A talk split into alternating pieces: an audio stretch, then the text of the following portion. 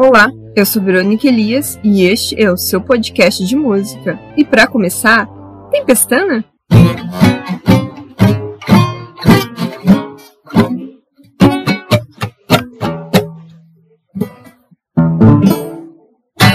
Olá, sejam todos muito bem-vindos, quem está nos ouvindo nesse podcast de música, o nosso Tempestano. Boa noite, Brasil. Bom dia, Austrália. Ah, não, hoje não tem Austrália. então, hoje a gente vai trazer um tema bem diferente para mim, sim, mas eu já vou explicar para vocês, ou vocês melhor já devem saber pelo título do nosso episódio, né? Se você quiser ouvir o nosso programa, independente da plataforma que você está ouvindo, tem várias opções, entre elas a Deezer, o Spotify, o Google Podcasts e, claro, a Amazon Music. Hoje a gente de novo vai trazer nossas opiniões, nossos achismos e, por que não, nossas contradições. E tem estreias de comentaristas hoje no programa, então até vou deixar elas se apresentarem. As zoeiras vai ser por elas mesmas, né? Hoje a gente não vai zoar o convidado, o convidado que vai se zoar sozinho, isso mesmo. Então essas garotas vão botar para quebrar e vão explicar tudo sobre esse assunto. Mas lembrando também que a gente tem nossas playlists das músicas aqui da edição, de tudo que a gente indicar aqui de músicas, que vão estar disponíveis no Spotify e na Deezer.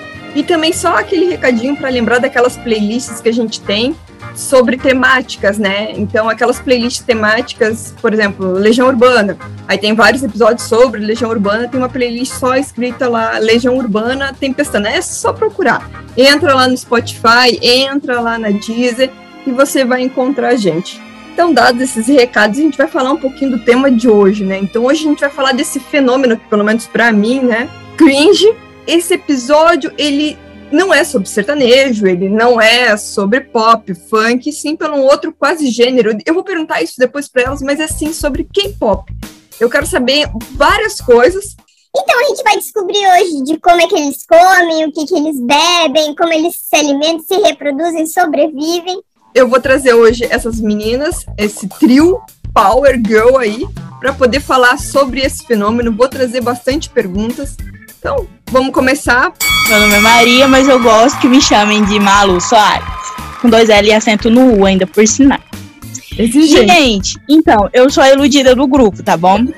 eu sou fã do BTS, tá? Sou apaixonada por eles. E. Eu sou casada com a J Hope, tá bom? Tá bom? Deixa bem claro, ele é meu marido. Eu sou iludida, eu tô falando logo pra vocês. Sou goiana, tá bom? No interior de Goiás. E ele mora lá na Coreia do Sul. Mas tá bom. É meu marido, mesmo assim. Tá bom, essas relações à distância. E há quantos anos estão casados? Mal, mal pergunta. Há quatro anos. Quatro anos, não? Relacionamento sério. Mas começou lá em 2014. Foi por meio de flayers, né? Aí depois é, veio o compromisso, né? Que foi há quatro anos atrás.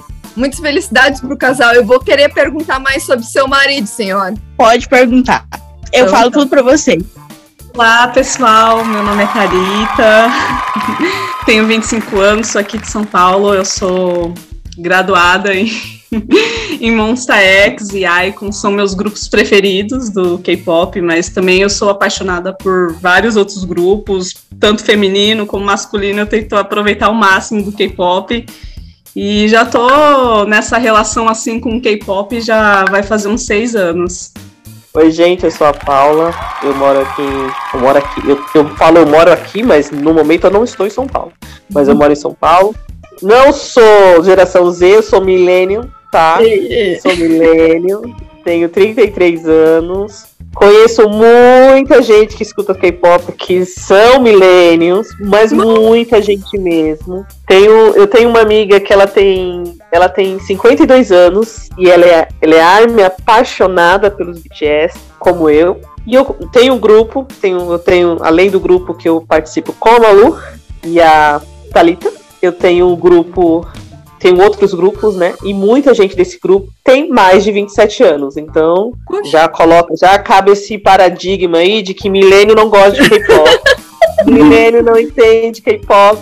Tá? É só um gênero musical que você tem que gostar. Você tem que ir atrás e gostar. Só Army, tá? Eu gosto muito do BTS, sou apaixonada por eles. É, só que assim, eu gosto de algumas músicas de outras bandas. Eu tenho um, Eu tenho uma playlist no Spotify que o nome é K-pop sem ser BTS. Porque eu só escuto BTS.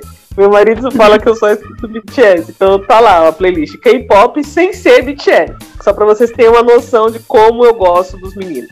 Eu preciso então furar essa minha bolha, porque como é que tu conheceu o K-pop? Eu conheci o K-pop tem muitos anos. Eu acho que tem mais de 10 anos. Só que eu não, eu não me alimentava de K-pop. Eu escutava esporadicamente, porque eu escuto de tudo. Eu escuto sertanejo, eu escuto rock, eu escuto reggae, eu escuto forró, e eu sou bem eclética quanto a isso. Só que eu comecei a escutar mais K-pop, já digo por causa de Felipe Neto. Felipe Neto, que me fez gostar de K-pop, porque ele começou, ele fez um, real, um reality de Idol, depois de Fake Love, que é umas músicas dos BTS. Isso em 2018, 2017, 16, né? Mais ou menos isso. E depois que eu escutei essas músicas dos meninos, me apaixonei, fui atrás, aí consumi tudo que você pode saber de BTS, tudo, Bom Voyage, Room, todos os programas deles, eu consumi tudo. Foi quando eu comecei a escutar outras músicas de K-pop, Black, Blackpink, Mamamoo, o X, o EXO e por aí vai. Mas começou com o Felipe Neto. Felipe Neto. Felipe Neto que começou a me mostrar esse mundo de K-pop. Assim como me, me, me apresentou o BTS e eu acabei gostando mais de K-pop, né? Porque eu escutava bem. Sim, escutava música outras quando ele explodia, fazia bastante sucesso. Mas eu comecei realmente a consumir lá em 2016 por causa do Felipe Neto. Eu conheci pelo Felipe Neto, fala o youtuber, né? Isso, youtuber, Felipe Neto. Pois é, eu, eu, Neto, eu conheci lá. só o Crepúsculo com o Felipe Neto. Não, eu, olha, eu o Felipe, eu, eu não... não acompanho muito ele, assim, até devia ter acompanhado mais, então, para ter furado um pouco a bolha, assim. Eu assisti, eu assisti acho que só dois episódios, em 2010, do Felipe Neto. E em 2014, começou um monte de gente falando mal dele. E eu fui ver por que que falavam mal dele. Por que que esse cara tem que falar mal dele? Aí descobri que ele tem a minha idade, descobri que ele mora no Rio de Janeiro. E fui atrás dos vídeos dele, comecei a assistir todos os dias os vídeos dele. Me viciei nos vídeos do Felipe. E eles faziam esse, esse, esse programa de react, né? Ele fez com a Luísa Sonza, fez com a Anitta, fez com um monte de gente esses, esses react. E ele fez com K-pop, ele fez com EXO, eu acho que ele fez com EXO também. Aí eu não vou lembrar, gente. Vocês entram lá no canal do Felipe, não é o tema, mas pode entrar lá no canal do Felipe, puxar os react lá que tá lá ainda, que vocês vão ver. E foi por causa dele que eu comecei a, a gostar de BTS. Que legal. Aí, através do BTS, eu comecei a consumir mais o K-pop em geral. Sim. Não, isso começou em 2014 um ano depois de lançado do BTS, né? O BTS ele estreou em 2013, né? E em 2014, o vovô Raul Gil, é, do programa Raul Gil, teve uma apresentação de 100% K-pop. E aí trouxe infinitas músicas, né? E eu ficava todo sábado, né? Sentada na frente de televisão assistindo aquele povo dançando lá. Que na verdade era é, covers, né? Então eu ficava assistindo e falava assim, nossa, que negócio legal. Queria dançar desse jeito. Aí em 2014 eu conheci, mas na época eu era muito fã do One Direction. Eu fui muito fã do One Direction, senhor, quase doente. e aí é, eu tava muito cercada só de One Direction, eu não via outras coisas, a não sei eles, né? E é adolescente, então cabecinha de vento. Não se abria para outras coisas. E aí eu conheci o K-pop em 2014. Em 2016 a banda do, do One Direction se desfez. E eu comecei a ouvir K-pop, né? Eu me abri ouvia sertanejo, ouvia rock também, aí eu conheci tudo, né? E em 2018, aleatoriamente, eu não conhecia muito o BTS, eu só tinha ouvido algumas duas, três músicas dele. No início eu comecei a ouvir no God Seven e Black Seven. E aí, grupos que, tipo, né, também tava no início de carreira, e Black Seven, né, eu conhecia eles, e qual eu ouvia, né? Aí em 2018, aleatoriamente, eu decidi, então, ouvir BTS, né? E aí eu acho que tava bem na época de DNA que tinha sido lançado, se eu não me engano. Tava tendo é, o Ups, a carreira dele estava começando a subir, sabe? Estava pegando a, a, escadinha. E começaram os primeiros, os primeiros prêmios maiores deles, né? E eles começaram a ser vistos lá mais na Coreia. E de vez em quando pra cá, pro, pro ocidente, né? E aí eu comecei a consumir de forma compulsiva o conteúdo em si, né? E aí veio os rooms, né? Que eu ficava perdida assistindo e achava muito engraçado, porque é muito engraçado, realmente. Eles fazem aquele negócio ser engraçado. E junto nesse rolê todo, foi virando um, negócio. Em 2018 eu já assumi, já, já entrei pro Thunder, já me assumi Army, nem sabia o nome dos meninos direito, nem sabia pronunciar, nem sabia cantar, até hoje também. E tá, tô aí nesse caminho, né?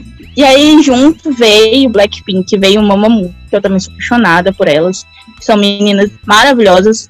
Veio Monster X também, né? Recentemente, eu tô muito apaixonada pelo NCT, que é a minha amiga, acho que tá aqui, ela deve ser também apaixonada por eles.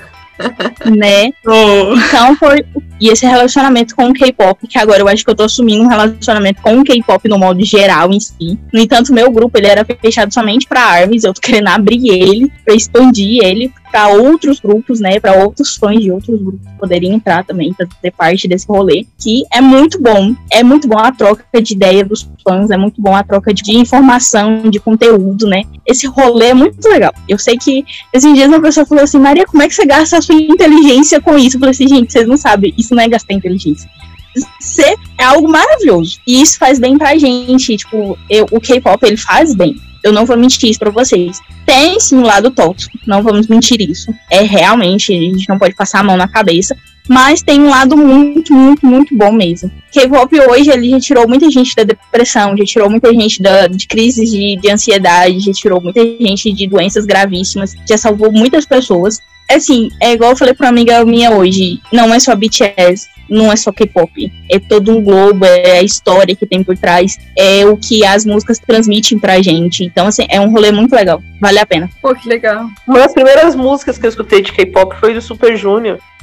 Na verdade, assim, é, tem vários estilos, né, musicais.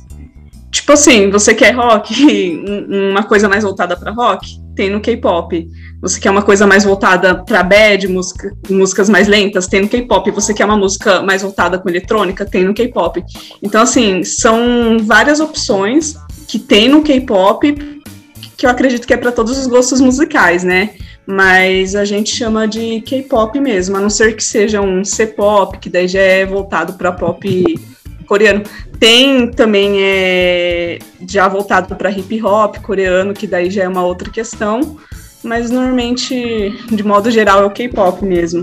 Como eu entrei nesse mundo de K-pop, na verdade eu sou aqui a, eu sou a única que não sou ARMY aqui, é, mas entrei através do BTS pro mundo do K-pop e tenho uma gratidão assim porque eu, entre, eu conheci o K-pop através de uma amiga, não K-popper, como é engraçado, né? Ela ouvia músicas aleatórias, isso foi lá pro final de 2015, 2016 ela ouvia músicas aleatórias e daí ela falou assim para mim: Olha, quer ver esse vídeo aqui? É de um grupo lá da Coreia, né? Quer escutar a música para você ver como é que é? Eu falei: Não, beleza, né? Nisso eu já tinha, eu já tive contato com K-pop antes, que foi através do Psy, né? Quando teve aquele estouro lá de o Pancar não está.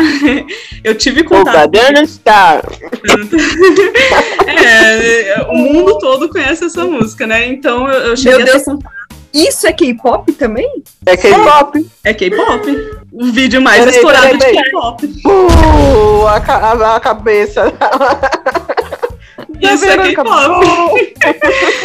é, eles, e eu tive contato também, né, com o grupo feminino da YG, que eu não sei pronunciar, vamos lá, 2N, E1. Meu irmão, ele tinha música no celular delas, a gente escutava achando que era japonês, né, na época. Só que eu nem sabia de, de K-pop, estourou a música do Psy também, não, só fiquei nela mesmo, não cheguei a correr atrás. Daí passou esse tempo aí, essa minha amiga que não, não é K-popper, ela foi me mostrou no ônibus, a gente voltando do serviço, ela falou: "Olha, vou te mostrar aqui para você ver. Você que gosta de música agitada, né? Porque eu sou daquelas que gostam de música agita agitada, aquelas lá que tem um batidão eletrônico, essas coisas, eu, eu gosto. E daí ela foi, me mostrou, e quando eu vi, eu falei, nossa, que diferente. O que fez me apaixonar, assim, que viciei foi, foi o MV Dope do, do BTS. Meu Deus, eu falei assim, gente, eles cantam, eles dançam e ainda com, com roupas diferentes. Um, um tá com um jaleco, outro. Nossa, me apaixonei ali. Falei, que que é isso? Sem contar a dança também, né, gente? Falei, meu Deus do céu. Daí ela foi me mostrou um MV também do Big Bang, que era bem agitado lá, e eu, eu fui vi assim, falei assim, nossa, diferente. E daí não tocamos mais nesse assunto. Cheguei em casa, com o tempo, começou a aparecer sugestão para mim. E eu fui comecei a assistir. Daí eu sozinha, porque assim, eu não conhecia ninguém que gostava de, de BTS na época. Eu não fazia parte de nenhum grupo e eu já trabalhava na época, né? Não, ninguém do meu serviço gostava de K-pop. E eu fiquei assim, ai meu Deus, e agora? Eu vou pesquisar sozinha. Então, assim, eu entrei no mundo através do BTS e através desse MV, comecei a pesquisar tudo sobre eles e fiquei nesse vício, assim. E eu não. Eu acabava ficando muito focada, né? Então, eu via algumas coisas aleatórias de outros grupos, mas meu foco era BTS, porque eu falava assim, não, não vou dar conta, né? Final de 2017, por aí eu comecei a me, a me abrir mais para outros grupos. E daí em 2018 foi aí que eu conheci os amores da minha vida, assim, que. Ai, senhor, o Icon e o Monster X, que. foi assim, amor, foi um amor surreal, assim.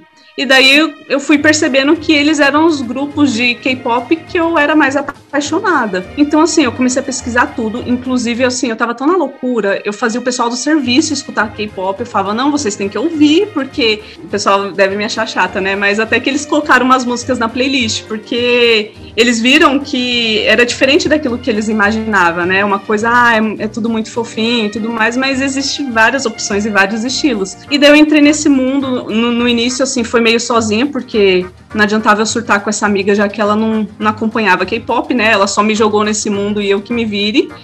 e, e eu fui me virando sozinha. Daí eu comecei a criar grupo no WhatsApp de K-pop. Eu sou a DM de uns seis grupos no WhatsApp de K-pop. 2019 foi o primeiro grupo que eu criei. Foi que nem a Malu falou, é, é algo que faz bem para nós, né? Eu tenho, eu muda falei assim, a nossa vida. sim, Você pode ter essa faz frase, muda a nossa É, vida. Nossa, e eu falo assim, muitos momentos assim que eu tava muito mal mesmo, eu, eu ia me distrair vendo os vídeos, daí eu começava a sorrir, eu começava a me alegrar, tipo, era algo que fazia bem para mim. E eu comecei a me abrir, e hoje eu estaneio não sei quantos grupos. É claro, eu tenho os meus dois grupos favoritos do K-pop todo, mas eu sempre procuro ver os lançamentos de K-pop, porque nessa eu acabo me surpreendendo. Eu, eu conheço músicas que eu nunca pensei que eu gostaria daquele grupo, por exemplo. Eu ouço uma música deles e falo, meu, que, que música incrível, por que, que eu não ouvi antes? Então hoje eu tenho mais contato assim, conheci as meninas através do grupo, eu te- fiz muitas amizades no K-pop, que nem essa questão também assim de pessoas mais velhas no K-pop, né? Eu tenho muitas amizades de pessoas mais velhas no K-pop, inclusive assim, o fandom GOT7, por exemplo. Eu conheci muitas pessoas mais velhas no fandom GOT7. O meu fandom, que é o do Monster X, Mon Bebê, é, eles têm um conceito mais, como posso dizer, um conceito mais sexy, digamos assim, um conceito mais forte. Então, assim, é mais comum eu ver no, dentro desse meu fandom pessoas mais velhas. Eu tenho amizade com pessoas mais velhas dentro dele também. Então, assim, é, é claro que é algo que atingiu muito, né? Hoje, muitas pessoas jovens escutam, mas é para todas as idades, né? E a gente conhece bastante gente que curte também. E aí eu tô nessa, eu tô nessa já tem, vai fazer seis anos, né? Estamos aí. Falar um pouco de estatística aqui rapidinho. Diga. Eu tava vendo uma, uma reportagem que no grupo que eu tenho das meninas, uma amiga minha, ela fica, ela tem um grupo só de, de reportagem do BTS. Então tudo que, por exemplo, o BTS ele lançou duas revistas agora, da Vogue e da QG, e ela pega as traduções e joga nos grupos, vai jogando nos grupos pra gente saber o que, que é a tradução, né? Porque Sim. eu não faço a mínima ideia o que, que é coreano. Em inglês, então, esquece. Sou péssima. Mas e E como é ela- que canta as músicas? Ah, é porque a gente decora. É, ouve tanto Decora, que decora. A gente decora. Eu decoro. Eu sei todas as músicas do Guns N' Roses de cor. não sei inglês, mas eu sei cantar. Então é assim. Aí Ou ela então joga. canta Aí, errado. Tá tudo bem. Canta seus males e espantos, como a Xuxa É disse. sobre isso. É. Aí ela colocou uma reportagem numa revista coreana que ela falou assim pro Mama quais eram as expectativas e era por idade de pessoas de 40 a 50 anos tava com 45% de pessoas entrevistadas de 40 a 50 anos esperando a apresentação do BTS. Aí de pessoas de 30 a 40 tava com 83% esperando a apresentação do BTS. De, de 20 a 30 tava com 60% esperando o BTS. De 10 a 20 era a menor porcentagem. Aí então a gente tava. Aí eu falei assim, gente, o pessoal fala que quem escuta K-pop, quem gosta de BTS é tudo menina de 15 anos, mas a porcentagem maior de pessoas esperando a apresentação do BTS no Mama é assim que adultas, se você for contar de 20 a 50, pa- ultrapassou, não chegou nem perto das meninas de 15 anos que estavam esperando. Isso na Coreia. Na Coreia. É na Coreia. Era reportagem de um jornal coreano. Não era no Brasil. Não era lá na China. Na- nem na China. Na China tem bastante gente que gosta de K-pop também. Mas não era na Inglaterra. Não é no Brasil. Não é nos Estados Unidos. Não é na França. Era na Coreia. Então, mesmo as pessoas na Coreia, que tem um, um- um- canal que eu, que eu sigo, que o menino fala assim: Ah, eu moro aqui na Coreia, só que muitos coreanos não gostam de K-pop. Mas imagina, pensa, gente, 83% Sim. esperando a apresentação do BTS. E, e o que, Aí que é, como- então? O que, que é essa sigla K-pop? O que que. É o pop da Sim. Coreia, Corean, tá? na verdade, o certo é Korean Pop. Pop. E aí, no caso, o K-pop K-pop. seria uma abreviação? Sim, é uma abreviação. K-pop nada mais é do que pop. Eu acho que a única particularidade do K-pop, do K-pop que eu acho legal, que eu gosto, é eles misturarem o, o rap com o pop. Ter junto ali no- nos grupos é, os vocais e os rappers. Assim, misturando essa, essas- esses dois esses dois estilos de música. Porque eu gostava, eu gostava muito do Eminem. Eu escutei muito Eminem Sim. na minha vida. Escutei muito Racionais na minha vida. Escutei muito o próprio Drake, o próprio marido da, marido da Beyoncé, Jay-Z, esse meu lado rapper aí, depois foi pro Black, sabe? Uma coisa vai puxando a outra. Então, quando eu escutei isso no K-pop, que tinha essa parte de rapper, eu falei, não, eu tô vendo esse, esse mundo aí que eu quero. Você toca de tudo, você não fica preso num- numa bolinha e fala assim, ah, eu só escuto isso. Você tem que escutar. É como eu falo aí, maluco, quantas vezes eu já falei, você tem que escutar música boa, de qualidade, não importa gênero. Eu disse isso muito no, no grupo que a gente conheceu do Missão, Missão Musical. Eu, eu vivia falando isso, gente, vocês têm que escutar música boa, não interessa se é pop, se é reggae, o que for, você tem que escutar música boa. O K-pop, o K-pop assim pra mim é, foi foi algo surpreendente, porque eu acredito assim que o K-pop em si, ele é completo e eu que eu sempre fui muito ligada à música, né? Eu escutava várias coisas, é claro que eu era muito voltada mais pro pop, mas eu sempre fui mais eclética também. E eu, eu era apaixonada por dança, então eu via muitos vídeos de, de pessoas dançando aleatório, de, de grupos nos Estados Unidos que é focado em dança. E eu assistia muito X Factor, eu assistia muito The Voice. Então eu acho que eu sempre fui assim com esse pezinho na música. Eu sempre achei assim muito incrível. E quando eu conheci o K-pop, eu falei assim, meu, que completo, porque assim, eles são muito focados em dança, eles são focados, tem essa parte do rap, tem a parte do vocal. Então assim, eu falei assim, meu, eu tô tendo tudo que eu gosto em um único clipe. E, e, tipo assim, é, muitos também têm aquela mudança de ritmo. Então, o K-pop, ele te surpreende em si.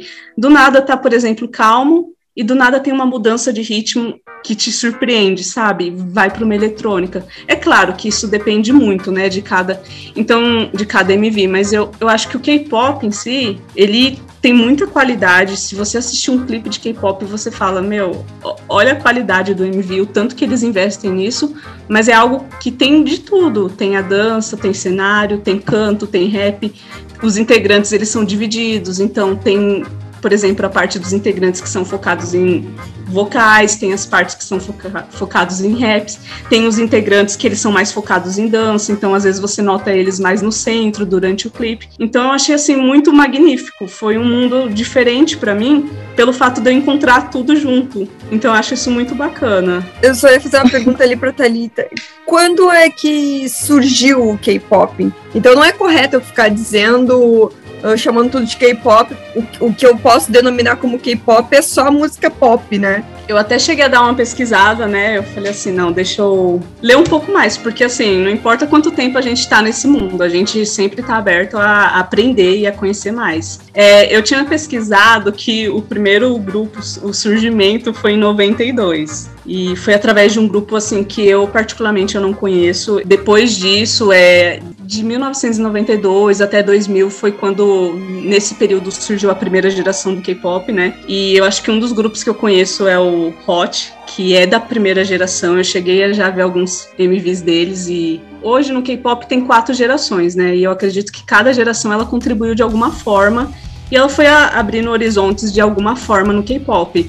Então, essa primeira geração foi quando tudo iniciou, é, era algo novo, então foi, foi abrindo assim as portas, trazendo mais fãs. A partir da segunda geração que eu tava vendo foi quando eles começaram a fazer turnês mundiais, inclusive o Super Junior é da segunda geração e é um grupo que eu gosto bastante também. Eles vieram no Brasil em 2013 e eu fiquei impressionada porque eu tava vendo esses dias, eles vieram em 2013 quando o K-pop ele não tava muito estourado aqui no Brasil. Então, para mim, 2013, pouquíssimas pessoas conheciam K-pop aqui no Brasil, na minha mente, né? Eu fui assistir uns vídeos do show deles, que era capacidade máxima quase 8 mil pessoas, e tava lotado. Eu falei, senhor, em 2013, de, de, de onde Nossa. surgiu tanta gente assim? E eu acredito assim que o, o Psy lançou aquele clipe em 2012. Eu acredito que a partir do Psy, que também é da segunda geração, é tipo assim, muitas pessoas, através do vídeo dele, correu atrás do K-pop também, procurou saber e se tornou fã. Então eu fiquei surpreendida quando eu vi a quantidade de pessoas no show em 2013. A partir da segunda geração já estava mais sendo conhecido mais mundialmente. E daí vem a terceira geração, que nós temos assim, grandes grupos, BTS, Blackpink, GOT7, que assim, escancarou, né? Exo. né? EXO. É, o EXO acredito que é na terceira também.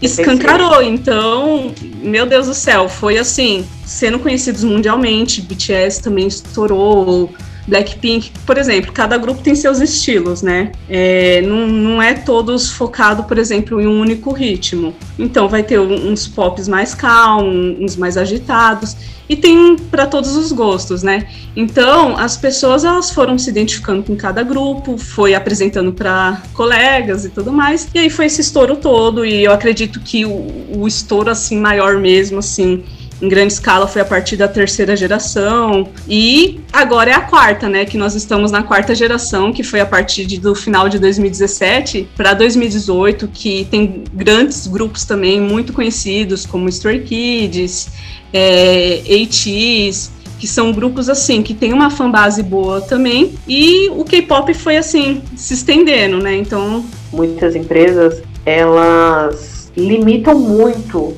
que as bandas podem fazer em questão de namoro, em questão de publicidade, em questão de roupa, que roupa que eles vão usar, peso, principalmente, aparência.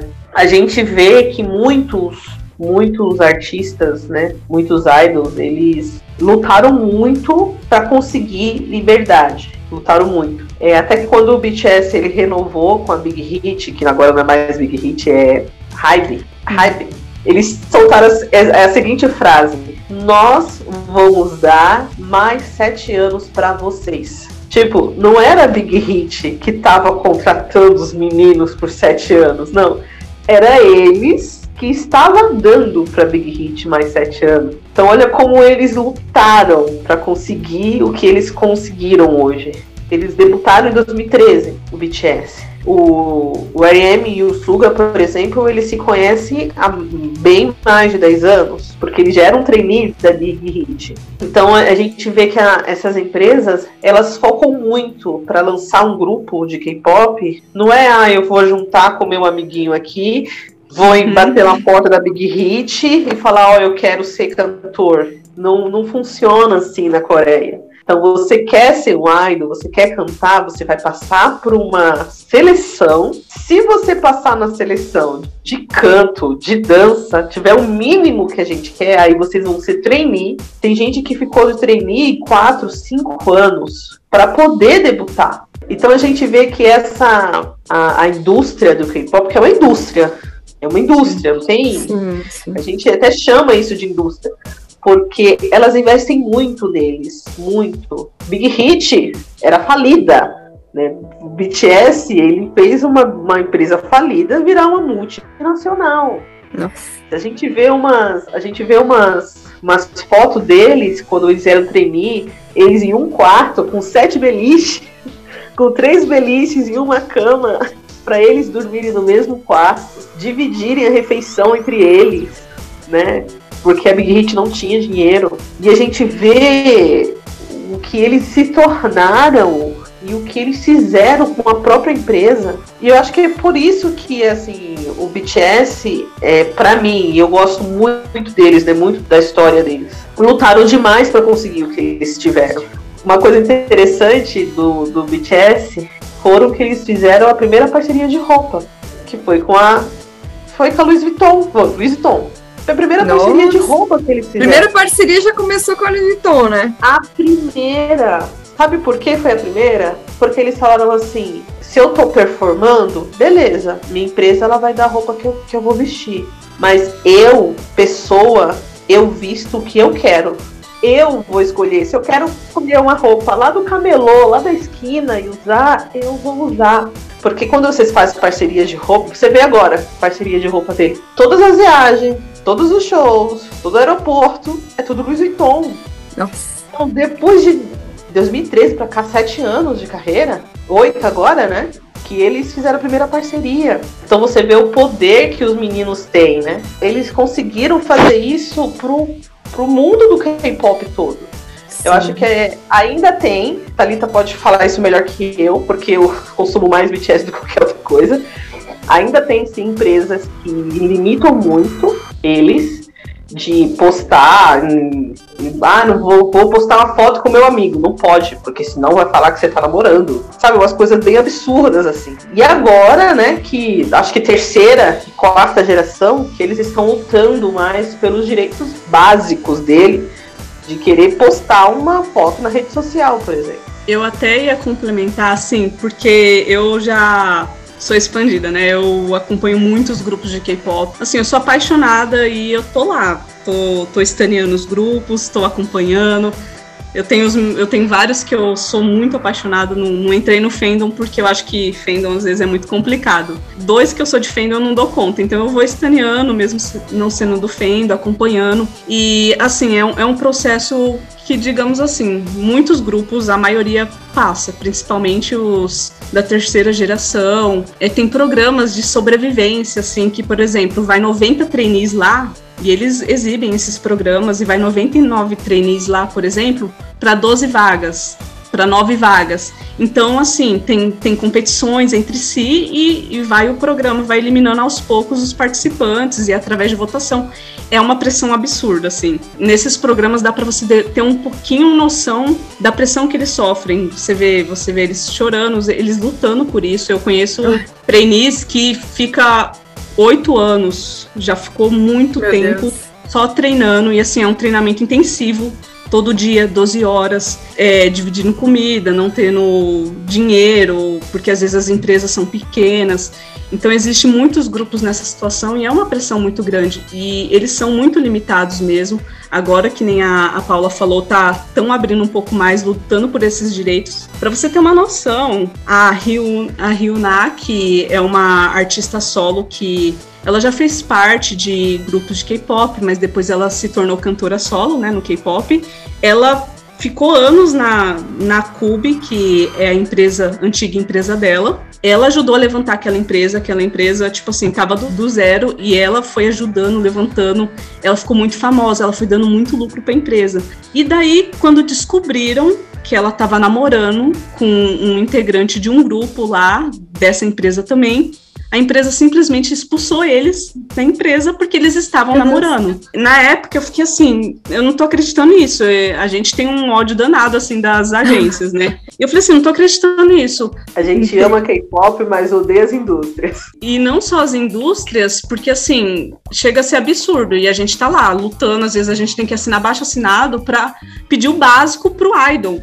Os fãs, assim, de modo geral no K-pop, não é mil maravilhas. Como todo lugar, inclusive fandom de, de outros grupos que não seja K-pop, tem a parte tóxica, tem o fandom tóxico também. E às vezes o hater é ab- absurdo em cima dos idols. Se eles assumem, por exemplo, um, um namoro, tem pessoas que vão lá, joga hater como se tivesse autoridade pra cima dele. Não, ele não Sim. pode namorar. É os caras namoram.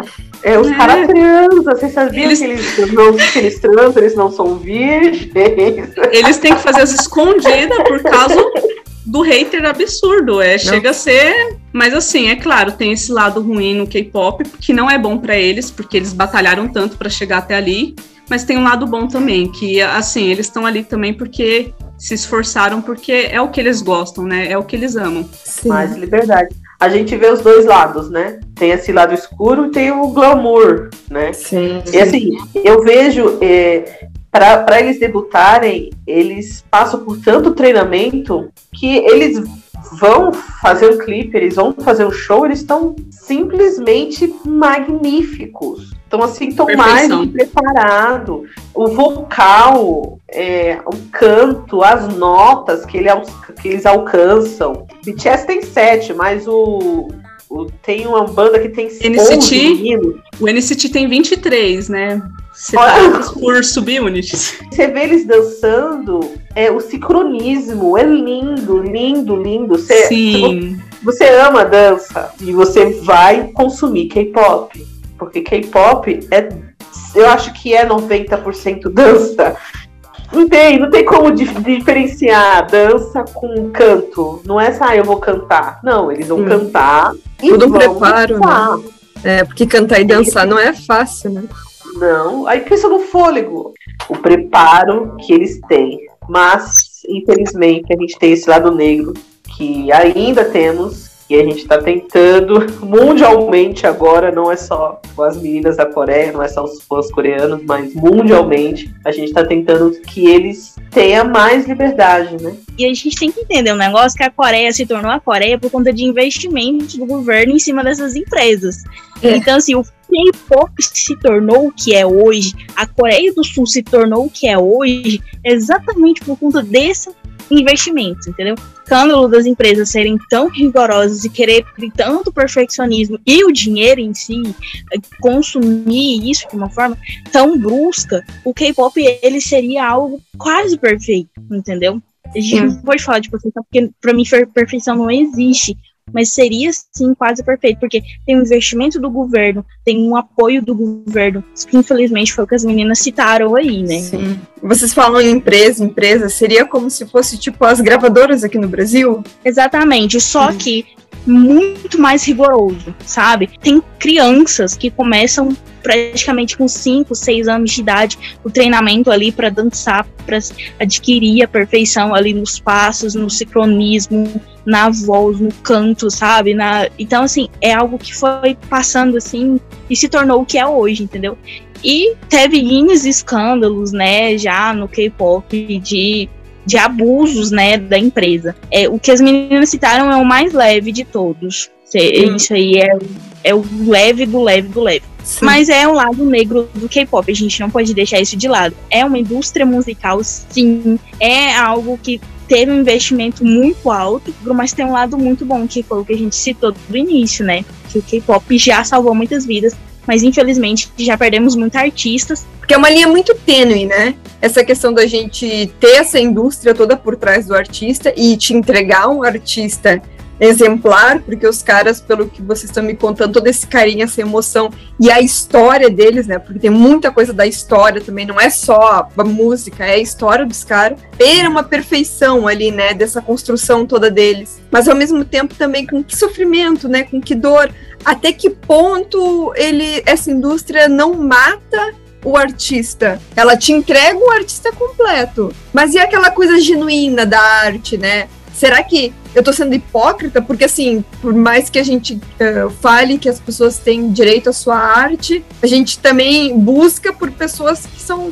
Ah, eu gosto daquele lá porque ele lá canta, dança, faz um monte de coisa, né? Então, fica essa linha muito tênue. Vocês não se questionam nessa, nessa questão, assim, do artista, do, não só do K-pop, mas enfim, né, da, da, música coreana no geral. Se não mata o artista, todo esse trabalho por trás? Então, é, a indústria do K-pop em si, ela já foi muito mais rígida. Só que assim, o K-pop ele foi ganhando espaço, não só na Coreia, porque, olha, sinceramente eu não gosto de muitos fãs coreanos, porque eles acham, a maioria, né, que tem muito direito sobre a vida do, do artista. Só que daí o K-pop começou a, a estourar mundialmente e aí que os fãs começaram a mostrar outro lado. Não, não é bem dessa forma. Os fãs começaram a lutar pelos direitos básicos assim do artista. Então, assim, é, já foi uma indústria pior. É, existem várias agências, tem agências que administram dois grupos, tem agência que administra cinco grupos, que administra três grupos, assim, depende muito, mas tem várias, várias agências, e hoje em dia eu acredito que, assim, as agências, elas estão sendo mais cuidadosas, assim, né, a gente está melhorando, é um caminho que a gente vai melhorando. É, grupos que são mais antigos, por exemplo, que já tem anos desde que estreou, eles já têm mais liberdade, né? Eles Sim. já tá. Então eles têm liberdade de, de sair e tudo mais, usar o telefone à vontade, enfim, e eu acredito assim que tem esse lado ruim. Eu acho que assim é bom a gente falar disso pelo fato de muitas pessoas que estão fora do K-pop, assim, sempre tem esse julgamento, né? Claro que ninguém é obrigado a gostar de nada, isso é muito questão de gosto pessoal. Mas sempre tem esse julgamento de tipo assim, ai, como é que você gosta disso? Coisa ruim, não sei o quê tipo, a pessoa nem se dá a oportunidade de ver e já vem o, o, julgamento. Não, não conhece, ou às vezes vê um clipe e acha que o K-pop todo se baseia naquele clipe porque não gostou. Então, assim, eu acho que o bom da gente falar isso é mostrar que, assim, para o artista chegar até ali, ele passou vários processos, ele teve vários treinamentos e foi coisas muito intensivas. Então, assim, para ele chegar até ali, para entregar algo de qualidade e as pessoas menosprezar assim a, a qualidade e tudo mais sem conhecer não é bacana, né? Então eu acho que assim, se o artista ele vai até o fim, é claro que nem todo mundo aguenta essa pressão. Sim. Infelizmente, a gente já teve casos assim que tem de quem não aguentou, que já era já era idol e não aguentou, infelizmente, é, essa pressão. Mas tem muitas pessoas que até mesmo quando tá treinando desiste porque vê que exige muita, muitas coisas. E a pessoa fala, não, não é isso que eu vou querer para mim.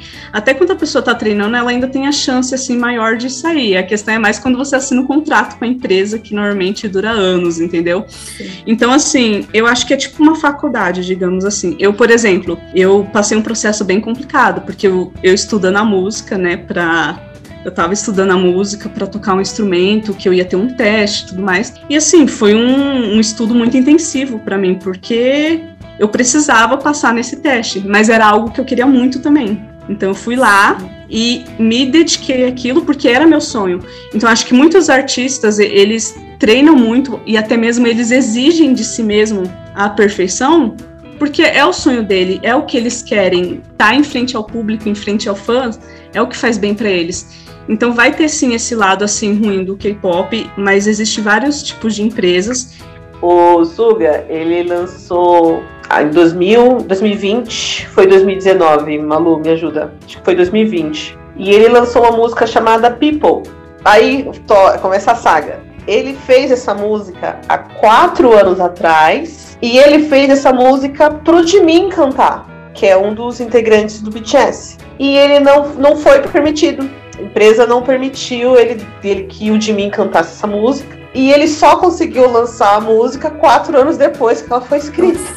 Então, e, e ele lançou a música, ele cantou a música. Então a gente vê como foi a luta dele. A Verônica perguntou sobre arte, né? E sobre até que ponto isso é arte, até que ponto isso chega a ser arte, né? E quando ultrapassa esse limite. E o BTS em si, Ele é o grupo que eu acho que tá tendo mais liberdade no momento porque se tornou um dos grupos mais conhecidos, né? Ele estourou. Mas a luta deles é exatamente por isso. É pela liberdade de expressão dos artistas. Eles envolvem muito arte, arte fora o K-pop, sabe? O RM mesmo, ele curte muito, muito obras artísticas e tudo. E as músicas do BTS, ele sempre tem alguma coisa de obra de arte, de autor, de alguma coisa assim, que eles envolvem na música exatamente para isso, né? Para mostrar que tudo ali é arte e que eles precisam mostrar a arte deles. E eles já expressaram isso de roupa. Ele é um dos que mais falam sobre isso, meu marido, né? Ele é um dos que mais falam sobre isso, de, tipo assim, expressar a arte deles, né? E, então, assim, ele expressa a arte no corpo dele, né? E ele já declarou isso. É para poder colocar a arte, para mostrar a arte que o K-pop tem, que foi desconstruído pelas empresas, né? Que utilizou isso aí como uma forma de, de ganhar dinheiro em cima da arte. E acabou destruindo, querendo ou não, um, um ciclo, né? Que no K-pop, né? Que foi trazer desde o início ali a história bonitinho no entanto, tem muita gente que não conhece a história desde o início. É, outro ponto, vou citar o BTS de novo, que eu também estou muito envolvida com o BTS. Estou tentando não ficar só envolvida no BTS e falar de outros grupos, mas eu estou constantemente envolvida com o BTS, né? Eles lançaram uma música chamada Black Swan, Cisne Negro. A coreografia foi feita por dois homens, Jimin e Jungkook. Como assim, velho? Na arte, até então, não, teria, não tinha esse espaço para colocar dois homens dançando essa música.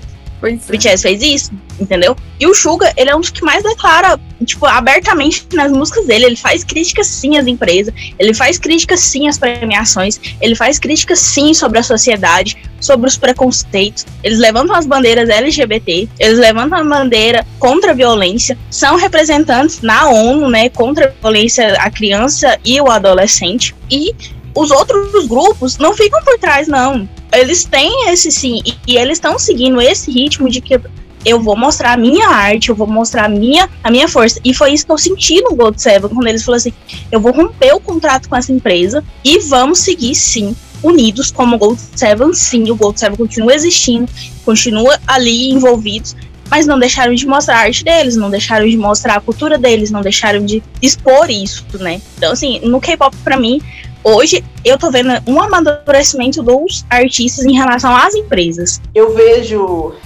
que o BTS ele tinha uma liberdade de expressão, porque tanto o Suga como o RM, como o J-Hope, eles são produtores, então eles produzem as músicas do BTS. É, se a gente for pegar a discografia do BTS, vai estar tá lá RM, Suga, J-Hope, RM, Suga, J-Hope, RM, Suga, J-Hope, de produzir a música, então ele tem essa liberdade dentro da, da empresa.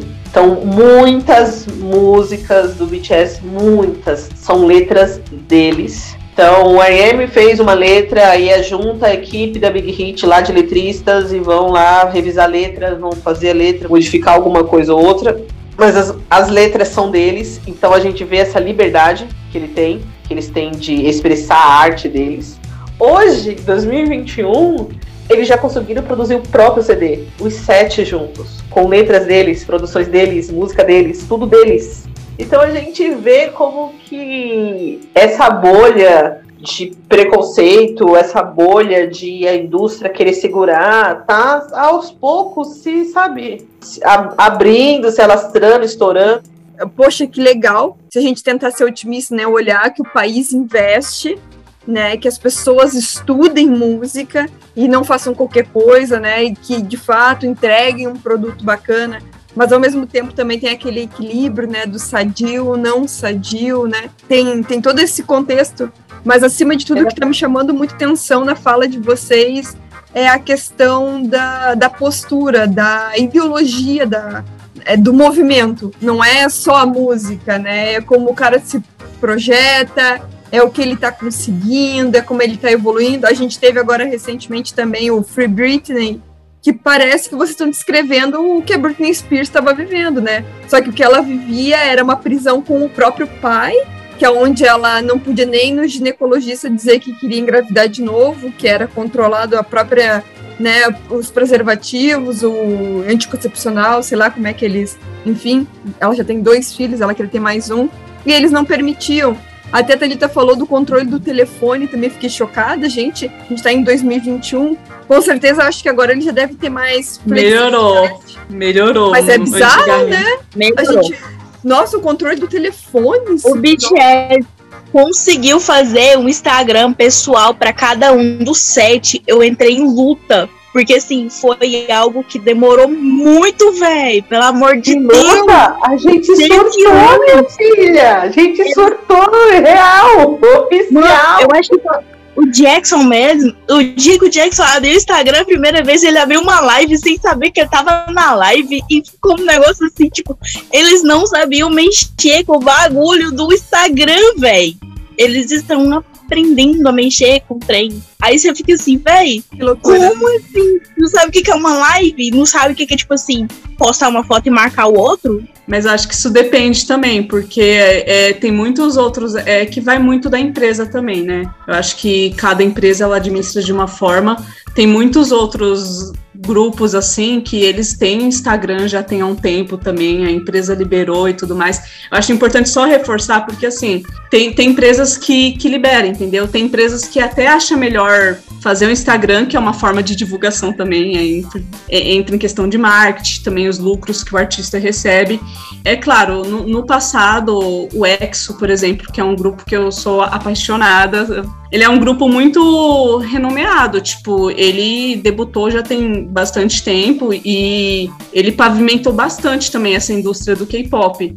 E daí, um dos integrantes estava até comentando, eu vi isso hoje, acho que no TikTok, que antigamente, no comecinho, quando eles estrearam, se eu não me engano foi 2012, 2011, não me recordo, 2012, quando eles estrearam, eles não podiam mexer no celular. E depois de quatro anos que eles tiveram mais essa liberdade de mexer. Hoje eles têm muito mais liberdade. Inclusive, até mesmo tem integrantes que já namoraram, saíram notícias de namoro, e a empresa nem por isso foi lá e expulsou, entendeu? Muitas coisas melhorou e depende muito da gestão da empresa, mas eu acho que a intenção é melhorar cada vez mais, né? Uma coisa que eu acho que vale ressaltar, eles são muito cachaceiros, gente. Não pense vocês, os coreanos são muito cachaceiros. Eles é muito pé de cana. Senhor, O que que eles bebem? assim, é assim, é 21 anos, tá? Fizeram 21, ah, minha filha, eles bebem. ninguém segura mais. Eles Eu, bebem eu soju. quero comprar. Fiquei sabendo sobre que aqui em Goiânia tem do sojo. Acho que é assim que se pronuncia mesmo. soju. A minha amiga vai comprar pra gente poder experimentar, que é muito forte.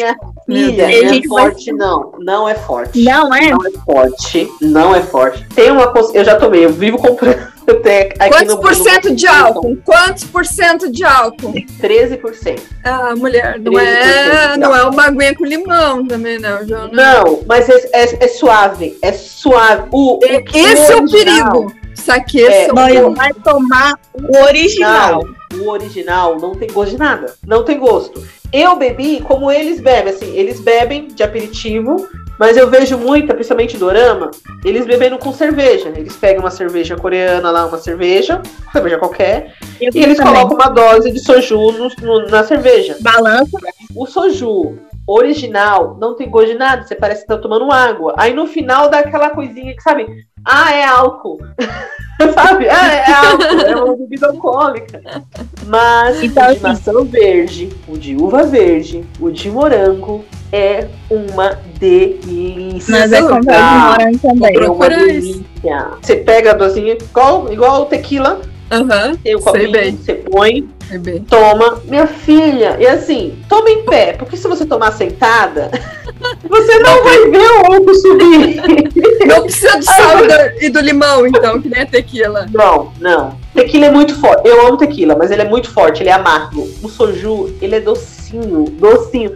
O Tem fica falando que toma 4, 5 garrafas. Minha filha, você toma 4, 5 garrafas assim, ó. O Ah. problema é que aqui no Brasil é caro. A garrafinha, aqui, aqui em É em São Paulo, Bom Retiro, dá 25 reais a garrafinha. Nós pensamos em pedir pela internet. Pede, eu vou te passar o nome da loja. Elas entregam, elas têm na Shopee. Aí, Verônica, é bom pra você experimentar. Você É. gosta de beber Nossa. também. Tem, ela isso? tem na Shopee e tem a loja dela, deles, a loja que eu compro, e eles entregam pro Brasil todo. Quantos ml é a É uma garrafinha? É uma long neck? Ela parece uma long neck, eu acho que é 300 e alguma coisa. É, deve ser Uma 350. garrafinha desse, A garrafinha mais o, o- a boca, né? Mais ou menos desse tamanho. Se você tomar uma garrafa sozinha, você fica bêbada, com certeza. Mas Eu? então, Mais alto. é essa que eu quero.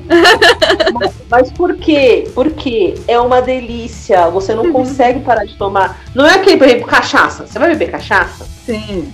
Se não for cachaça artesanal, se você pegar uma 51 da vida, um Belo Barril, tô fazendo propaganda de graça. Aceitamos Mas, não, patrocínio.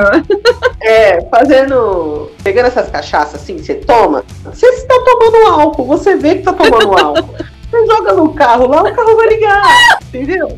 Agora, o soju não. O soju você bebe, você sente o gosto da fruta, você fala assim, meu, isso é uma delícia, você quer tomar. Um Puta, minha boca chegou encher de um água. drink, um E olha que eu nem um gosto drink. de álcool.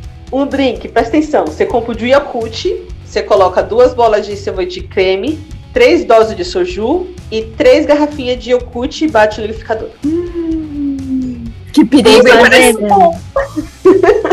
Nossa, deve ser bom mesmo. Só pelos É bom, é ingredientes. Eu tinha perguntado sobre isso, né, no início, sobre a comida deles, né? Sim. Então, assim, a gente já falou do soju, que é a bebida A que você vai encontrar em qualquer canto lá na Coreia. Mas não tem problema ser vinculado à bebida, bebida de álcool com eles? Não, mas não tem, não, Não, implica não. isso. É porque é da, é da cultura. Eles É da- É muito. da cultura. Um exemplo. Você tá com. Você vai conversar com seu pai e um amigo do seu pai, por exemplo. É natural, é da cultura deles. Você vai sentar, se você não tá tomando soju, você tá tomando um vinho de arroz. Então, o vinho de arroz é uma garrafa um pouco maior do que a soju, mais gorda, parece aquelas garrafas de um litro de refrigerante, de plástico. Aham. É, você balanceia uma bebida branca, é uma delícia também. Não é tão gostoso como o soju, mas é uma delícia. E é natural, você servir é, a pessoa. Você vê muito no dorama, em dorama também, quando eles vão beber. Horário de serviço, lógico, eles não vão beber, mas recriação é natural pra eles. É, e é, di- assim, é difícil você ver eles êbados.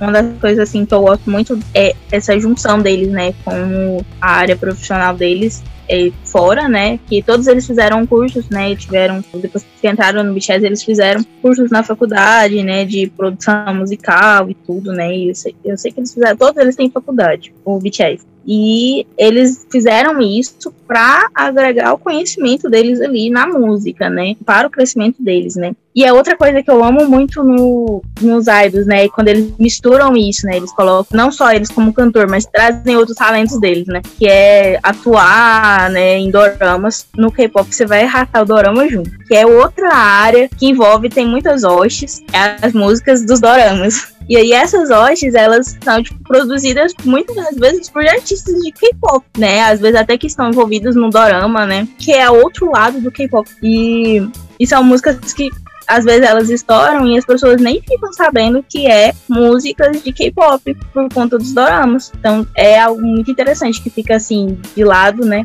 A Thalita, ela não gosta de host. Ela já falou pra mim, ela prefere só ouvir ali no, no, no dorama, assistir e esquece a host. Eu não, eu fico ouvindo, assim, repetindo às vezes quando eu termino Eu um dorama. Nossa. Eu também. É referente ao, ao K-pop, assim, em si, eu acho que é assim, só para esclarecer, o Brasil ele tem vários tipos de gênero. E normalmente o Brasil ele costuma especificar mais, separar mais. Só que quando eu, eu falei assim, questão de ritmos mais voltados para o rock, ritmos mais voltados, por exemplo, para músicas mais lentas, ritmos voltados para músicas mais voltadas para eletrônica, tá tudo englobado no K-pop. É claro que se for um grupo só voltado para rock, que não, não tem nada de eletrônica, pop lá, nada misturado, vai ser um, um grupo de rock, né? Rock da Coreia. Agora sim, tem muitos grupos, eles fazem lançamentos mais voltados para instrumentais mais voltados para rock, por exemplo. Tô usando rock como exemplo, mas assim, às vezes tem uma batida alguma batida pop ali inclusa, enfim, que é denominado K-pop. Então acho que o K-pop, assim, por mais que ele tenha vários ritmos, ele en- engloba tudo, entendeu? Então a gente acaba não costuma ter muita separação. Desde que eu entrei nesse mundo de K-pop e assim, muita coisa que eu fui vivenciando e ainda vou vivenciar porque nós estamos aqui, estamos para aprender. Mas assim, de, de modo geral, no K-pop no geral, inclusive para as pessoas que não conhecem o K-pop. Eu, por exemplo, assim, uma das coisas que eu mais escuto quem tá de fora é o seguinte: ah, você tem 25 anos e você gosta de K-pop? Mas K-pop não é só para criança? Não, K-pop não é só para criança. Muitas pessoas gostam. É um gênero como qualquer outro, então é isso e tá tudo bem, é questão de gosto. E uma das coisas que eu mais escuto também, quando eu falo que eu sou fã de K-pop, é fala: Ah, você é fã do BTS. É, não, K-pop não. Não, eu não sou fã do BTS, eu gosto dos meninos e tudo mais, mas não sou fã do BTS, não, não sou mais fã do BTS só estaneio mesmo e vejo os lançamentos dos meninos. É, mas o K-pop não engloba só o BTS. É, desde que o K-pop foi criado em si, mais de 300 grupos de K-pop estrearam. É muito grupo de K-pop, é muito grupo Nossa. mesmo. Então, assim, engloba vários grupos, é, até mesmo em questão de produção musical também, muitos grupos faz produção. Vou citar com certeza o Stray Kids, porque eles produzem a própria música, eles criam som, e, e quando você vai, vai ver, você vai assistir, você fala, meu, que impecável, que músicas boas, e são músicas assim que, que estouram e deveriam estourar bem mais, né? Que muita gente não, não tem acesso a isso ou então até mesmo Blackpink, por exemplo, que eu gosto também das meninas. Então, muitas pessoas que não conseguem, que, que não conhecem o K-pop, não, não tem noção da proporção que quantos de tantos grupos que existem nessa indústria, é, de tantos tipos de gêneros diferentes, tá tudo bem você, às vezes você pode não gostar de música de determinado grupo, mas você gosta de um grupo que lança músicas mais mais agitadas, por exemplo. Tem para todos os tipos, tem para todos os gostos. Então, assim, é uma indústria que é muito, muito bacana e existem várias opções para você entrar nela e, e, se esbaldar, né? Então, assim, eu falo mais no sentido para quem não conhece mesmo K-pop, que ele engloba vários grupos, ele tem vários estilos de músicas, é, vários artistas passam por esse processo para conseguir debutar. Existem muitos clipes que, mesmo não tendo muita visualização, eles têm qualidade também, mas acaba que nem todos os grupos, por mais que eles se esforcem, nem todos os grupos eles conseguem ganhar mais visibilidade, ainda mais por ser um mercado competitivo que tem muitos grupos de K-pop, às vezes é, é, mais difícil você ganhar alguma visibilidade e às vezes as pessoas também elas não estão abertas é claro que isso não é um problema, né? Eu decidi me abrir pro K-pop e, e, tentar ver o máximo de coisas possíveis para pegar as coisas boas assim para mim, né? Mas às vezes tem, tem pessoas que é de, só de um fandom, só de dois fandoms, mas assim, é, é um mar extenso, um mar extenso com, com várias opções. E eu, assim, como, como eu estaneio muitos grupos assim, eu falei assim, não, é, mostrar para as pessoas que o K-pop ele dá várias opções, vários estilos e, e é isso, não é voltado só para um ou dois grupos, entendeu? Mas me chama a atenção é. os nomes. Os nomes são todos em inglês originalmente? Ou isso é, é, porque a gente está conversando e, e lançou para o grande mercado, mercado internacional o nome em inglês porque ficou mais fácil? Tem nome que é só sigla. Né, o BTS, o nome do BTS é Bangtan. Garotos à prova de bala. É, cada aí, um tem um significado. Aí tem, aí abrevia, né, que é BTS, BTS. Eu tô escutando muito agora o Atex, Atex, ATEX. Isso, eu não sei pronunciar, gente. Não sei. Ai, também não, eu não sei. e a gente escuta de tudo. Eu mesmo escuto de tudo. Consumo mais BTS? Consumo. Falo assim, ah, qual que é o seu fandom? Sou Army. Mas eu gosto de música. Eu vou caçando as músicas e botando, no, botando na minha playlist lá. K-pop sem ser BTS. e o povo, como a Thalita falou, o povo só fala que K-pop é só BTS. Não, não é. Não é. Eu acho que tem uma coisa que a gente tá falando muito e eu não sei como a Verônica ainda não perguntou. Porque a Paula, toda hora, ela fala assim: eu sou a Armin. Eu sou a Armin. Eu acho é, que. Eu, sou a Armin. eu acho que isso é. Ou, ou é o gênero ou é a, a empresa. Não, não, É o nome é do fandom do BTS. É o das fãs. Do grupo Eu pensei que, tipo, ah, deve ser a empresa que Porque até perguntar para vocês como as empresas são tem bastante projeção, mas também seria hipocrisia, porque aí se a gente for falar de nossas empresas aqui, nossas gravadoras também tem projeção. Até você chamou muito de empresas ali e tal. Uh, eles têm outras atividades ou é só gerenciar essas bandas do, de músicas, enfim? Não, algumas empresas elas gerenciam atores. Atores e atrizes. É como se eles abrissem algumas filiais, vamos colocar assim. Tem a parte da empresa que cuida do K-pop, tem a parte de empresa que cuida de atores, tem a parte da empresa que cuida de publicidade. Então, publicidade é propaganda dele. Então, são esses setores, né? Tem a parte de empresas que cuida só de é, turnê. Tem a parte da empresa que é só voltada para coreografia. Então, por exemplo, hoje eu tenho 11 grupos no meu na minha empresa. Então eu tenho uma, um setor responsável por dança, vamos colocar assim, né? Pela, pela dança. Eles Porque, lucram assim, muito com isso também. A gente fala muito só de K-pop, de grupos que dançam e tudo, mas tem as bandas também que a gente não pode deixar de, de lado, né? Que as empresas também gerenciam. Tem o DCs, né? Que são bandas de rock. E eu acho que deve ter grupos de dança também. Mas e como é que funciona essa questão dos grupos e, e, das bandas, assim? Porque esses grupos, eles têm umas bandas por trás? É sempre a mesma banda? É a banda das empre da mesma empresa? É a banda do grupo? Eles não tocam, eles só cantam? A banda, ela na verdade, ela não tem muitas. A maioria lá é grupo de K-pop, mas, por exemplo, o Day Six, que eu não sei se é assim que se pronuncia, ele é da mesma agência que, que gerencia o, o Stray Kids, que é K-pop, Twice, que é K-pop, da Jaya, Jaya. Nossa Senhor, não, não vou pronunciar, mas é uma das maiores empresas de K-pop, né? Que a gente fala. E tem essa banda também. Então, assim, é, eu não conheço muitas bandas de, de rock porque eu sou mais voltada para o K-pop. Mas tem empresas que gerencia K-pop e gerencia a banda. Mas o K-pop em si, a banda tem, é, tem instrumentos e tudo mais, mas o K-pop não, é, é, focado em dança e, e canto mesmo. Não costuma ter, não tem instrumentos, assim, e... eles tocando na hora. Sim.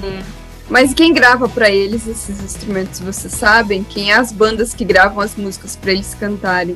É eles mesmos. É, às vezes é eles mesmos ou os produtores, né? Daí não eles vão lá, fazem a produção do som, tem, tem os especialistas para isso, né? Eles criam lá a melodia e tudo mais e Sim. inclui a letra e faz todo esse processo. Eles cantam Oi. ao vivo, então. Eles cantam em cima da trilha ao vivo, ou às vezes playback, isso. Eles cantam em cima então, da trilha. Isso. É difícil. Mas só é tem apresentações ou é, na gravação? Ah, é. Ah, sim, é. Eu, Paula, nunca vi ou nunca percebi ele, alguma banda fazendo playback. Uhum. Não vi.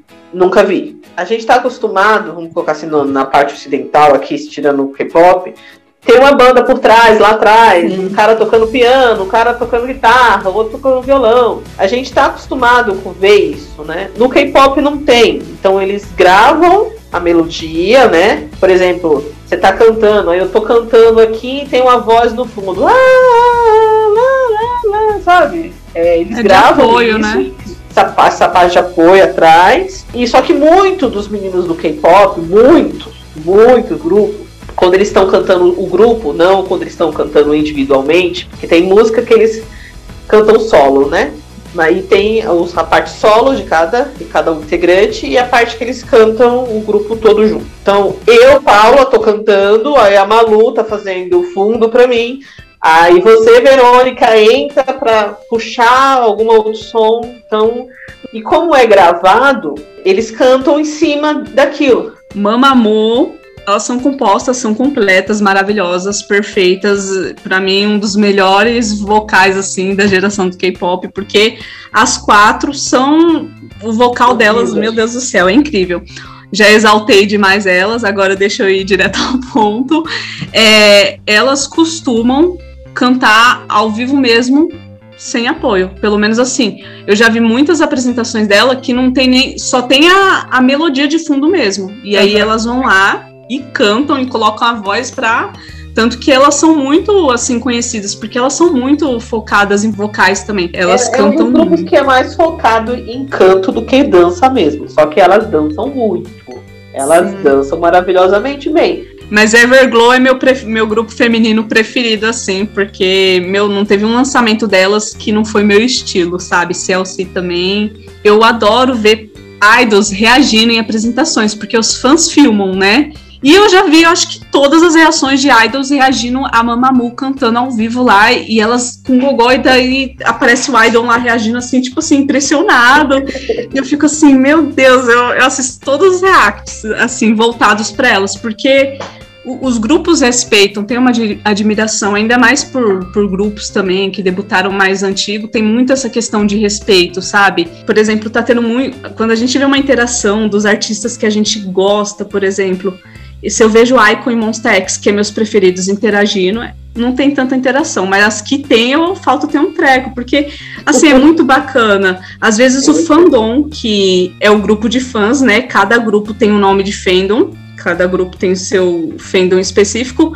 Às vezes o fandom tá lá, a gente até brinca, né? Tá lá tretando, se, se matando, quebrando, e os artistas desses grupos, por exemplo, estão lá se abraçando, sendo amigos. Sim. Então, assim, é, às vezes acaba sendo uma briga desnecessária porque os artistas se gostam, eles são amigos. Então é muito legal ver essa interação no K-pop, sabe? Essa amizade no K-pop. Uma última tá polêmica. Não, é. Tá. Agora eu vou Essas deixar vocês são doidas.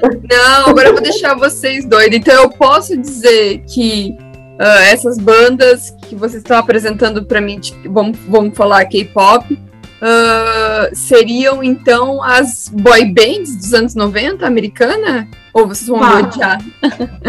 tipo, Não. porque anos 90, vamos lá, Backstreet Boys, Beast Boys, NSYNC. NSYNC, Spice Girls.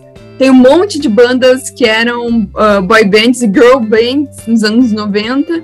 Depois que surgiu ali para carreira solo, aí saiu, né, o, o próprio Justin Timberland era do NSYNC, né? Então dá, dá para dizer que essas bandas do K-pop são uma espécie de boy bands da americanas dos anos 90?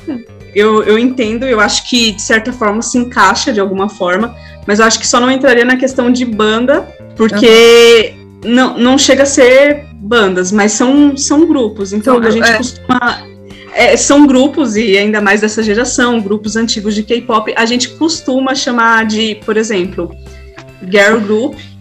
Então, muitas das vezes a gente fala, ah, quais os, os- A gente põe GG, né? Que é mais fácil. Mas os girl groups lá preferido de vocês, in- inclusive esses da antiga geração, a gente costuma chamar dessa forma, né? E os boy group também, que não sou boa em inglês, mas é isso. Os boys, os boy group, a gente costuma chamar assim. Às vezes a gente até coloca abreviação em BG. Então a gente usa muito essa fala, essa expressão de chamar eles. Mas eu eu acho que é basicamente isso, sabe? É, eles chamavam de boy bands, girl bands, mas na realidade os Backstreet Boys eles É, não tocavam nos shows, né? não Eles tocavam, é, em então. cima da trilha tem- também. sim, tem isso também. Então acho que é. Eu vou Não colocar sei. aí uns 60%. é. É, que eles não devem dançar metade do que, do que as, as os K-pop É. fazem, né? É, tem as diferenças, né? Mas não é totalmente fora. É, mas eu acho o K-pop, é, as bandas de K-pop mais completas, vamos colocar assim. Porque eu consumia muito Backstreet Boys, muito. Vou no show 2023, eu vou. Eu não vou, mas eu Eu comprei o ingresso. Comprei o ingresso e essa pandemia estragou meu show do Backstreet Boys, mas em 2023 eu vou estar lá. mando um beijo pro Nick pra mim, tá ó, É. divino. Eu vejo assim que o, o K-pop, ele é uma versão mais madura, vamos colocar assim da Ai, band. Vou colocar uma versão mais madura, porque assim, ele, os, meni- os meninos e as meninas, né, os, os artistas ali, eu sinto que eles põem a mão mais na massa, sabe? Vou produzir, vou escrever, vou fazer isso, vou fazer aquilo. É, não é só, ah, eu vou cantar, eu tenho um rostinho bonito, então eu vou cantar. Sim. né? Tem muita, muita artista por aí que a gente vê que é tudo playback. Se não for o produtor afinando a voz, cantar ao vivo nem pensar. É verdade. Pra mim, Paula é um- uma versão mais madura das boy bands que a gente vê por aí. Então tá, meninas. Minha vida mudou após este episódio. Espero que todo mundo que esteja nos ouvindo também tenha. Sabe quando a sua, sua vida vai mudar? Sabe como a gente faz com música americana, que a gente gosta de inglês? A gente não chega lá no, no pai Google, coloca a tradução. A gente, a gente não faz isso com inglês? Então, a gente tem que fazer isso com coreano. Então, quando a gente lê é, as traduções, a gente fica assim, gente, que música linda! Porque às vezes a gente. Quantas vezes a gente vai num casamento, escuta aquela música romântica que você acha que é romântica, É linda, maravilhosa, os noivos dançando, e você vai ver a tradução. É porque eu quero que você suma da minha vida. Aham. Como é que você põe isso no, no casamento, por exemplo? A pessoa não vai atrás da tradução. Vai puxa a melodia lá, acha que é romântica, e quando você vê, a pessoa tá dando pé na bunda da outra. Vai Google, põe lá a tradução lá pra você ver. Mas cuidado, hein? Porque, Tem. porque tem, tem letras de todos os tipos. Se você, É, se você for ver algumas traduções do NCT, por exemplo. Ai, meu, eu amo NCT, músicas gente. traduz. É isso, é, é várias coisas, né? Repleto de, de várias, várias janelas, assim, digamos assim. Daí você vai Tá. encontrar de tudo, né? Mas tem muitas letras mesmo que, que nos moti- motivam, nos dá força, que dá um tapa na cara da sociedade, porque agora eles estão tendo mais, assim, ah, os grupos femininos também es- está tendo mais essa liberdade, esse empoderamento, digamos assim. Então tem muitas músicas que nos motivam, que no- nos ajudam, que você fala, meu, é- era disso que eu precisava, sabe? Era, era dessa letra que eu precisava, era dessa força que eu precisava. Você já ouviu alguma música de K-pop? Já viu algum clipe de K-pop? Ou nunca teve contato? Assim, Eu acho que com- seria muito bom a gente ver a reação dela vendo um clipe de K-pop. Eu até ia dizer pra vocês aqui, pra, é, pra gente fazer o fechamento de vocês me indicarem, cada uma me indicar umas duas bandas aí, pra mim começar a, a ir atrás, né? Pra quem tá ouvindo também, que nem eu, assim. Que, pra mim, K-pop se resumia a K-pop só, e se resumia a BTS, né? Então, assim. Então é, é basicamente esse, bem limitado, assim, esse conhecimento. Só pra mim não tomar mais do tempo de vocês, eu vou ter que, infelizmente, encerrar. E aí eu quero pedir pra vocês, então, Ah, como finaleira Eu, eu, uma eu. indica eu. duas bandas. BTS, você escuta Magic Shop. E do EXO, você escuta o Shot. Tá. Shot. Ah, o shot eu não vou esquecer, tá? É, Shot. Do EXO. Essa música é muito boa! As duas. As duas. Mamamoo, Mamamoo, Hip, BTS. Vamos de BTS também, né? Porque, assim, né? Agora eu deu branco. Ai, me dá uma força aí, gente. Agora as músicas do Black Swan. Vai escutar Black Swan. Black É, Swan. Black Swan. Tá. Thalita, me dá as duas Meu dicas. Deus, gente. é, vo- você deve estar imaginando o surto que eu tô tendo aqui. Minha mente tá, tipo assim, um turbilhão, vários grupos aqui brigando na minha mente pra ver qual eu escolho. Ai, meu Deus, eu- acho- Os seus preferidos. Indicar algo que eu acho mais diferente assim no K-pop. Vamos de Everglow Ladida, que pra mim é um hino. tá, Everglow Ladida e eu vou, como eu exaltei muito Stray Kids, eu vou indicar uma deles porque eles são fenomenais, então vai de Stray Kids. Ai, são tantas boas que eu não sei, Godsman. E é isso. Ai, Ai, que sofrimento. Aprendi caçador. sofrimento porque tem várias boas aqui na cabeça, mas enfim, é isso. Gente, foi muito, muito, muito, muito bom conversar com vocês. Muito bom mesmo. Assim, Obrigada. a gente vai conversar de K-pop, a gente vai ficar falando A gente perde. horas, dias. Uma se intromete em cima da outra dos assuntos, porque a gente é assim mesmo. Danado. Foi muito bom. Beijo pra vocês. Fiquem com Deus. Sim. Beijo, meninas. Amo vocês. Beijo, beijo Paulinha, beijo Thalita, beijo Verônica, minha mãe. Gente, a Verônica é muito especial pra mim, tô apaixonada nela. Mano, vai ficar com Ela, viu? ela trabalhou comigo, então assim, meu coração aperta de ver ela assim, sabe? Porque era todo dia, eu brotava na sala dela, a gente ficava lá conversando e depois a gente ia resolver os problemas tocar fogo no mundo, né? Foi é. com ela que eu aprendi a tocar fogo no mundo. Não, não bota e... culpa em mim, não bota culpa em mim. então, assim, eu tô com muita saudade mesmo, muita saudade mesmo. Foi maravilhoso isso, esse momento, assim, sabe? Eu amo conversar com essas meninas. A gente conversa muito mesmo. É alto podcast que a gente manda uma pra outra áudios senhor. Thalita, saudade daquela época que a gente ficava mandando áudio de 3 minutos para cada uma para cada, sabe? E foi muito bom. É K-pop, né, gente? Eu amo falar de K-pop.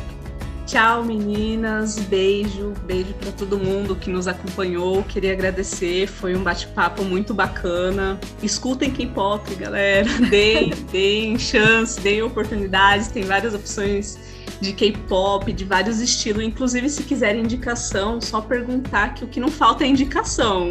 Você pode falar o, o tipo que você mais gosta, que eu tento achar um grupo que se encaixe naquilo. E, e, é isso. Espero que a gente tenha agregado bastante e estamos à disposição aí. Obrigada pela, pela oportunidade de compartilhar nosso conhecimento que, que é enorme. que é, é não, não é tão grande assim, né? Eu ia falar que, que dá para melhorar mais ainda, mas a gente vai aprendendo tudo junto. Vamos aprendendo com o tempo. Vamos, vamos, e aí vamos, de repente, buscando já novas pautas sobre o assunto. Então tá, muito obrigada. Tá bom. Tchau. Tchau. Beijo, beijo, beijo. Beijo. Beijo, beijo, beijo. Todas as nossas fontes de pesquisas para a realização deste podcast em nosso Instagram, que é arroba Tempestana Podcast. Deixe sua mensagem lá, crítica, elogio e sugestão.